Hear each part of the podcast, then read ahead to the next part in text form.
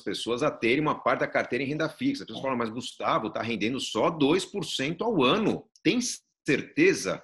Não, não é pela rentabilidade, é pela incerteza que é o Brasil. Nós orientamos você a investir em renda variável, pouco em fundo imobiliário, um pouco em ações, um pouco, pode ser imóveis, algum outro tipo de ativo que tem expectativa de valorização, mas nós não sabemos se o cenário de recuperação é consistente. Nós não sabemos se vem uma segunda ou terceira onda de pandemia. Nós não sabemos se haverá algum tipo de trauma político ou algum tipo de conflito que redunde numa recessão, que vai fazer com que essa exposição à renda variável se encolha. Então, a nossa orientação é para que você aproveite a oportunidade da renda variável, mas alertando para o fato que essa oportunidade pode aumentar. Você tem que ter de onde tirar dinheiro caso se faça oportuno comprar mais renda variável. E se não se fizer oportuno? Bom, é, há um preço a pagar é, pela consistência da carteira. Sua carteira será consistente porque você não está sendo ganancioso. Você poderia colocar 100% do seu capital no patrimônio de risco, mas você tem ou terá filhos, você tem ou terá necessidade de ter gastos com saúde, você tem ou terá necessidade de viver do seu patrimônio e não dá para viver